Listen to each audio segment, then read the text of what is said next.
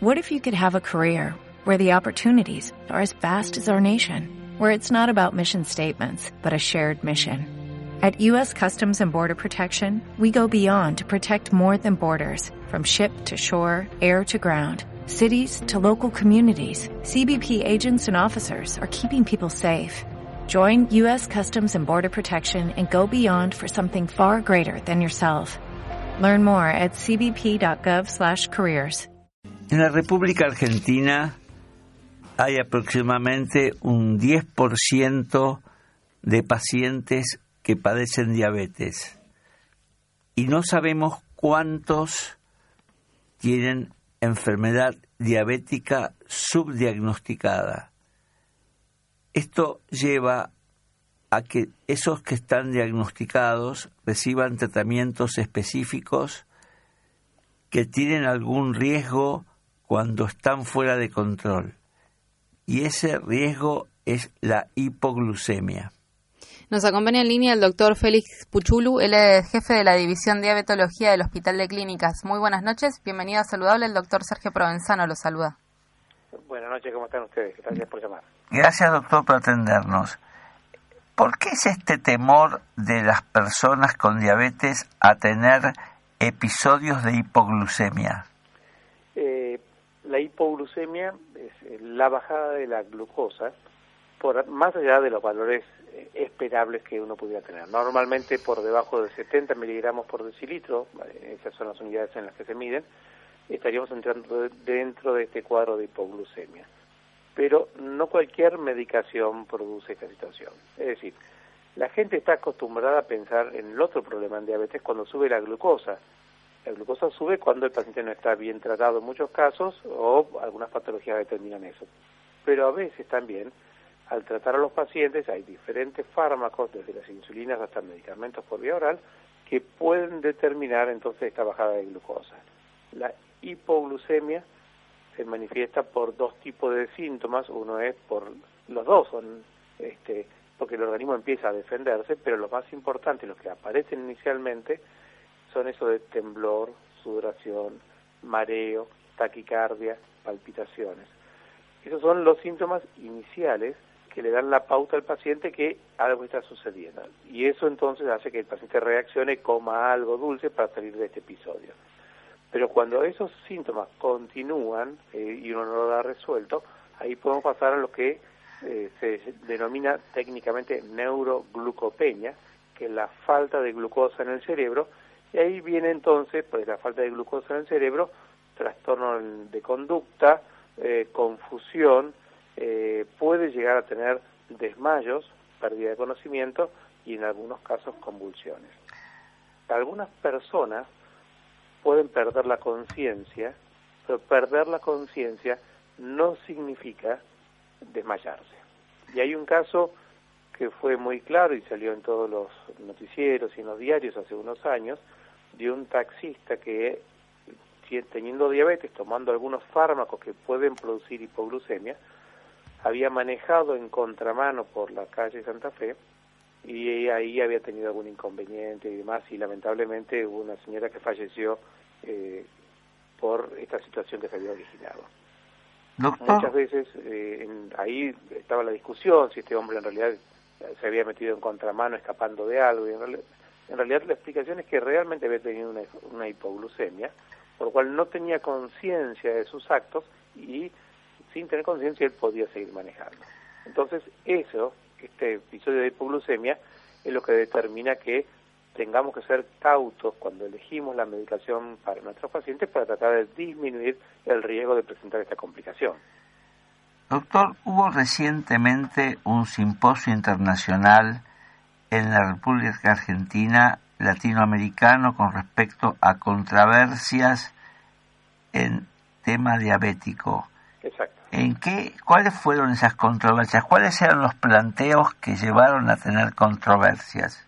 Ahí lo que se estaba discutiendo era específicamente en un tipo de medicación que es eh, inevitable en, en algunas situaciones, en algunos casos, que es la insulina. Entonces la pregunta es si todas las insulinas son iguales o hay algunas que son diferentes a otras.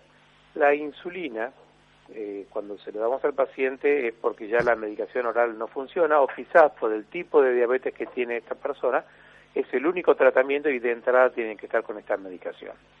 Entonces, ¿son todas, otra vez la pregunta, ¿son todas las insulinas iguales? Y se ha visto que las primeras insulinas buenísimas y que han salvado muchas vidas, eh, han sido superadas por otras insulinas que han ido desarrollándose posteriormente. Entonces, cuando uno va desarrollando la insulina es para buscar otros objetivos.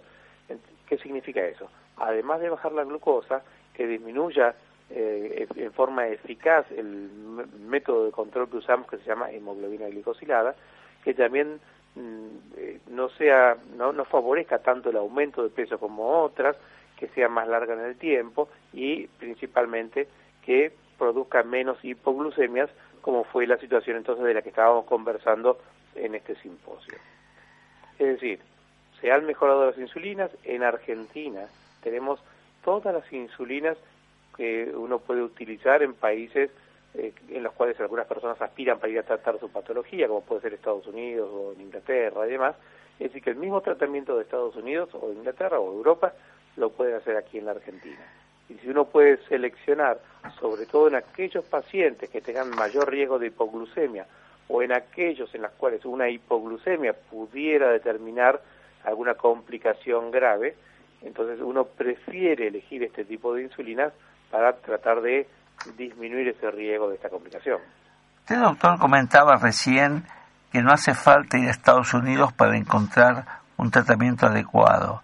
¿Esto significa que nuestro país produce la medicación específica o tiene que importarla? Nuestro país produce algunas insulinas, pero eh, las más modernas, estas más desarrolladas, son todas importadas. Por cuestiones de política de salud, este, ya desde hace unos cuantos años, es frecuente que insulinas que están recién saliendo eh, en, Estados Unidos o en Europa, también están eh, saliendo aquí en Argentina.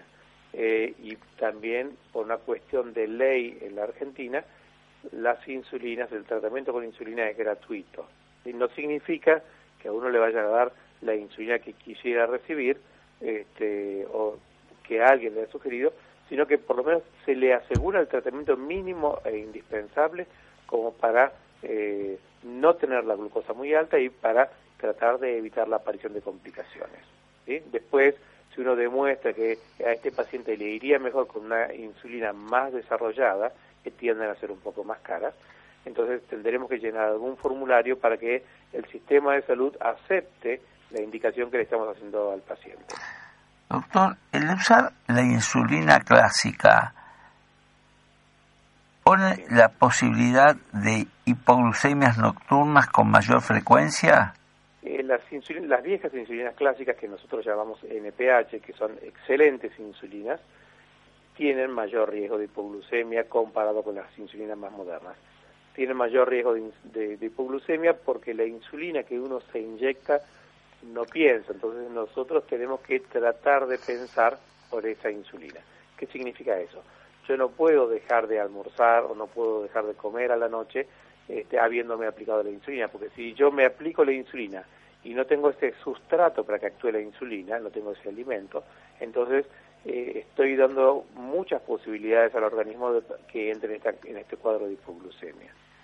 Por eso es que en algunas poblaciones tratamos de lograr, de, buscar utilizar estas insulinas más modernas. ¿Esa población en quién sería? Y sería, por ejemplo, una persona mayor que viva sola, en la cual nadie podría ayudarla a resolver la hipoglucemia. Pero un paciente que eh, tenga problemas cardiovasculares, esos problemas cardiovasculares, cuando uno hace una hipoglucemia, y si yo he tenido uno o dos infartos, podría favorecer que yo repitiera alguno de estos episodios. ¿sí? o también en aquellas personas que tienen predisposición a hacer hipoglucemia, entonces ahí vamos eligiendo los tratamientos que menor tenor de, de, esta complicación presenten. ¿Cómo se recupera el paciente que está en hipoglucemia? Digamos que está en su domicilio y nota que ha bajado su nivel de glucosa ¿Qué debe tener a mano para salir rápidamente del episodio? Excelente. Es una pregunta muy, muy útil para la audiencia. Entonces, tenemos que hacer una bajada de glucosa más allá de lo necesario. Me siento mal, entonces tengo que primero ir a buscar algo dulce. Ese algo dulce, habitualmente hablamos de las gaseosas eh, azucaradas, las comunes, o eventualmente un jugo de naranja o agua con azúcar, algo que suba rápidamente la glucosa. Eh, tomo este vaso de gaseosa y eventualmente, después de haber terminado con la gaseosa, comemos o una rebanada de pan o algo que me asegure no volver a caer otra vez en hipoglucemia. ¿sí? Entonces, propongo un vaso de gaseosa y una rebanada de pan. Pero también es cierto que en algunos casos la glucosa baja y uno está durmiendo, uno no se da cuenta de esta situación y tiene miedo que vaya a suceder algo. Es bastante frecuente que baje la glucosa durante el sueño, uno jamás se entere, pero el organismo puso en marcha todos esos mecanismos de liberación de hormonas de contrarregulación para que eh, se recupere solo. Entonces yo podría haber pasado por una hipoglucemia durante la noche y no haberla advertido. Yo he visto en más de una oportunidad, no sé si usted le pasó, pacientes que están con tratamiento insulínico que tienen en la mesa de luz sobrecitos de azúcar como esos que dan para el café en los bares. Exactamente. Y que entonces tienen eso y ni bien tienen el menor problema, se ponen el sobrecito de azúcar debajo de la lengua en forma rutinaria y salen del problema. Exactamente, tanto así que este, esos sobres de azúcar le recomendamos a nuestros pacientes que los tengan con ellos, porque si de pronto están haciendo un viaje en, un colectivo de larga distancia o en un avión y demás, entonces tienen que salir de la hipoglucemia y si estuvieran en un avión quizás la azafata no puede atenderlos en ese momento y se sienten mal. Los sobres de azúcar son muy buena compañía y el hombre lo puede llevar perfectamente en el bolsillo del saco o en algún pequeño este, maletín, la mujer lo puede tener en la cartera y le resuelve el problema rápidamente. Entonces es una excelente propuesta la de tener el, el sobre de azúcar con uno. Existen también, pero son más difíciles de conseguir en algunos casos, tabletas de glucosa directamente. En Argentina eh, no se están fabricando en este momento, eh, pero algunos en el exterior, en la farmacia directamente se compran estas tabletas de glucosa que tienen una respuesta muy, muy rápida. Nosotros proponemos que los pacientes tengan esto e incluso eh, los pacientes que están internados, que les llama la atención a veces al médico clínico, nosotros les decimos que se lleven sus caramelos masticables o algún sobre azúcar, este, porque si hicieron una hipoglucemia y la enfermera en el sanatorio o en el hospital están ocupados con otro paciente que también tiene alguna cuestión importante, ellos pueden empezar a resolverlo rápidamente. ¿Han previsto algún tema puntual para el próximo Congreso o Simposio Latinoamericano de Diabetes que quedó en el tintero esta vuelta? Eh, una de las eh, cosas que está hablándose mucho son estas nuevas tecnologías que están apareciendo. Por ejemplo, ahora está viniendo en cualquier momento un sensor continuo de glucosa. Los pacientes para saber cómo está la glucosa tienen que pincharse el dedo. Eso es inevitable y quien tiene diabetes y utiliza insulina lo debe hacer y dependiendo el tipo de diabetes que tenga o la situación del paciente, a veces se pueden pinchar antes de cada comida, es decir, cuatro veces al día. Está viniendo, están viniendo nuevas tecnologías, las bombas de insulina que hace tiempo que también tenemos en la Argentina, que se han ido modernizando, pero eh, lo que apuntaba inicialmente era un sensor continuo de glucosa que con un aplicador uno se lo pone sobre la piel, es como si es del tamaño de una moneda, queda aplicado a la piel, al paciente no le duele y eso está continuamente sensando la glucosa que tenga. Para yo evaluarlo, lo que hago es, viene un receptor con esto que uno lo pasa por sobre, sin tocarlo siquiera, lo pasa por ese receptor que tengo en el brazo, por ese símil moneda que me apliqué en el brazo, eh, y es como si estuviera escaneando en un supermercado y me dice eh, enseguida, en el momento que tengo 48, tengo 188 o tengo lo que tenga. Son tecnologías que nos van a dar mucha información, nos van a hacer comprender muchas cosas y el mismo paciente se va también a educar con eso, porque va a descubrir que comiendo tales o cuales alimentos que antes no se daba cuenta, ahora va a reconocer que le sube realmente mucho la glucosa y va a evitar comer esos alimentos o tomar la precaución de corregir los escapes con las insulinas de acción rápida que están previstas para esta situación. Un último consejo para nuestros oyentes. Antes de desarrollar alguna actividad física siendo diabético, ¿qué conviene hacer? La propuesta normalmente es eh, prever la actividad física que uno va a hacer. Por ejemplo, si yo este fin de semana, el día sábado, tengo un partido de tenis a las 10 de la mañana, Entonces ya con anticipación sé que voy a hacer ejercicio, el ejercicio, el primer estímulo del ejercicio es subir un poco la glucosa, pero después del ejercicio, que es muy deseado para nuestros pacientes, va a determinar que baje la misma. Entonces, si sé que a las 10 de la mañana tengo partido de tenis, yo debiera pincharme el dedo dos horas antes, estoy pensando en alguien que use insulina, debiera pincharme el dedo dos horas antes para ver qué glucosa tenga. Eh, porque si yo tengo la glucosa muy elevada, es muy elevada significa arriba de 250 con cuerpos cetónicos, si yo lo puedo medir en la orina, o arriba de 300, mida o no mida los cuerpos cetónicos, si yo encuentro esos valores elevados voy a tener que demorar el comienzo del ejercicio hasta, que la glucosa baje a valores adecuados. ¿sí? Entonces, eh, la propuesta es prevenir esta situación. Y si yo soy un corredor de larga distancia, que voy a hacer una maratón o algo, tengo que tomar el recaudo que durante esas dos, tres, cuatro horas que voy a estar corriendo, de ingerir sustancias que me aporten glucosa para evitar hacer una hipoglucemia eh, en la competencia. Doctor Puchulo, le agradezco muchísimo sus consejos y bueno, creo que este tema es un tema de sumo interés para nuestras para nuestra comunidad y, y también es es relevante que nos preocupemos del mismo. Eh, creo que coincido con usted, doctor. Nos hablaba el doctor Félix Puchulu, él es jefe de la División Diabetología del Hospital de Clínicas.